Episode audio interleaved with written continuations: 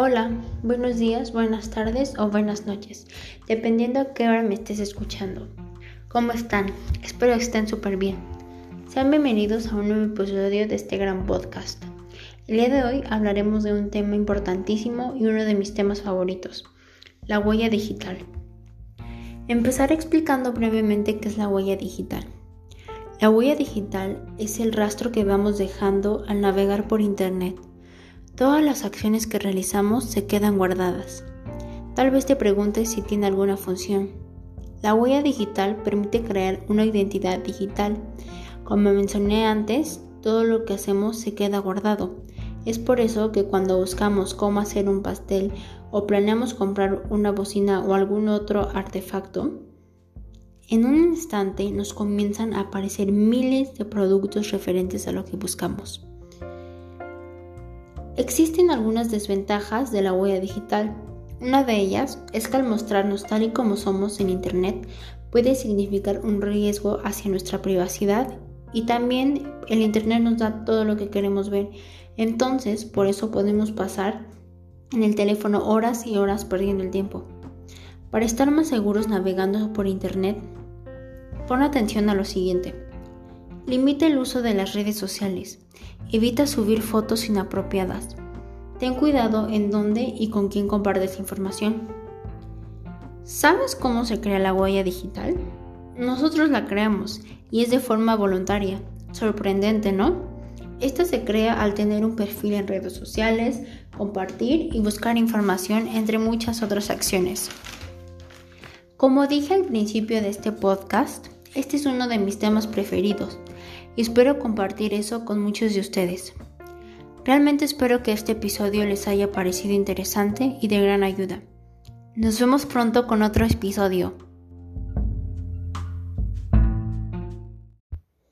Hola a todos, ¿cómo están? Sean bienvenidos al primer capítulo de este gran podcast, El Morado. Mi nombre es Valeria y es un gusto que me estén escuchando. El día de hoy estaré hablando sobre los modelos de probabilidad y la estadística. La lectura e interpretación de los gráficos es una ciencia que busca inútilmente lo que el saber consigue.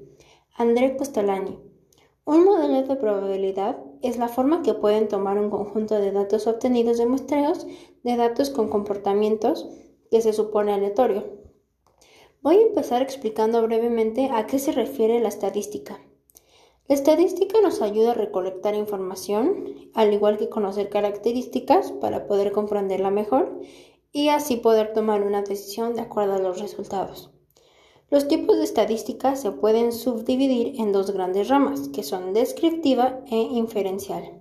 Pero hoy solo nos vamos a enfocar en obtener un conocimiento general. La estadística descriptiva utiliza gráficos y tablas para describir las características más importantes de los datos. En cambio, la estadística inferencial busca conclusiones de acuerdo a la información obtenida. Para que quede más claro, voy a dar un ejemplo. Imaginemos que estamos organizando una fiesta con nuestros amigos estamos decidiendo qué comer, pizza, hamburguesas o carne asada. Para que todos estemos de acuerdo, hacemos una votación y creamos una tabla para organizar los datos. Al hacerla, podemos darnos cuenta que los amigos prefieren comer hamburguesas, así que eso es lo que se comerá. Porque esos fueron los resultados de la votación. En este ejemplo, nos damos cuenta que la estadística nos permite reunir datos sobre cualquier tema y de esa forma podemos tomar una mejor decisión de acuerdo a los datos. Existen cientos y cientos de ejemplos en donde aplicamos la estadística ¿Cuáles se te ocurren a ti?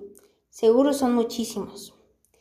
Gracias a la estadística podemos visualizar los datos y podemos estar más seguros de tomar una decisión.